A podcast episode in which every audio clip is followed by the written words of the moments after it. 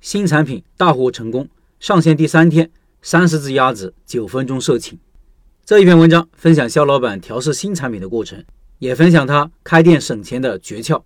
他说，柬埔寨骑行完之后，我一边处理卖房子的手续，一边投入紧张的新品调试中。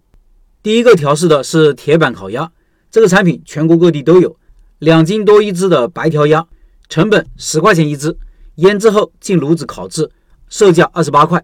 加上辅料成本，毛利率百分之五十七。由于单价不高，还是有很多人喜欢购买的。首先要采购设备，做这种鸭子有广式的焖烧炉、贵式旋转炉以及八六旋转烤炉等几种设备。七月二十四号回国第三天，马不停蹄地去二手市场转了一圈，综合考虑选择了一台二手的八六旋转烤炉，内外双火盘，烤制过程中不用翻面，原价两千多的。二手设备只要九百块。这里跟大家分享一个开店省钱的小窍门：有很多新手开店，全部买新的设备，没做几个月就倒闭了。这些设备大多数流到二手设备市场，成色也非常不错，只需要花大约四五成的价格，就能买到八九成新的二手设备。如果运气好，甚至能以两成的价格买到极好的二手货。举个例子，我店里有两台新奇的工作台冷藏柜，淘宝售价八千九。这个设备的特点就是温度稳定，不结冰，不起霜，无论生熟食放在里面都不容易坏。我只花了一千二一台的价格就买到了。还有我们店里用的卤汤桶，全新采购价一千五左右，二手的才六百多块。采购这些设备的时候，要尽量选择质量好一些的，不锈钢板材厚一些、用料足的，大概率会比用料薄的质量好。成色新、螺丝没有拆装痕迹的，大概率没有维修过。采购好设备，买一些鸭子回来试制和对比试验。学员来自全国各地，有的地方喜欢吃辣，有的地方要皮脆肉嫩，还有一些地方喜欢吃又干又香的。这些数据都需要通过不断的试制和对比才能积累出来。第一炉几只做出来有点干，细细品尝有点苦味，菜温度有点高，糖色的美拉德反应过于强烈，形成了微苦味，不满意。第二炉做出来的成品颜色不错，口感偏嫩多汁。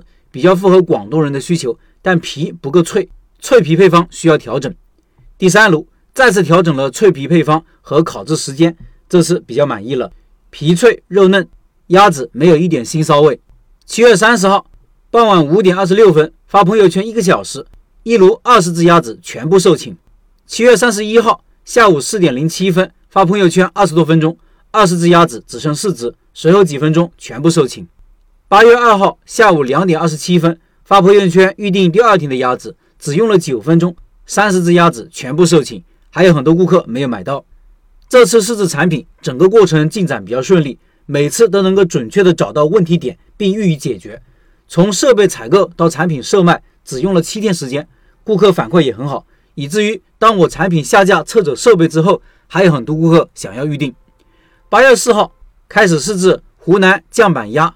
酱板鱼、酱板鹌鹑、风干鸭脖、烧腊叉烧等产品，过程不一一赘述。顾客对酱板鸭等产品的反馈也是非常不错的。我总结了这些年做餐饮开发产品的几条经验：第一，对于市面上已经存在的产品，要勤跑多吃，向优秀的同行学习；第二，逆向研发的过程比较繁琐，有基础有时间的可以自己多琢磨，没有条件的可以直接付费学习，付费。看似投入大，但能少踩很多坑，每一个坑都需要花很多钱、很多时间。第三，无论是自行研发还是付费学习，都要保持自己对味道以及流程的理解和独立思考的能力。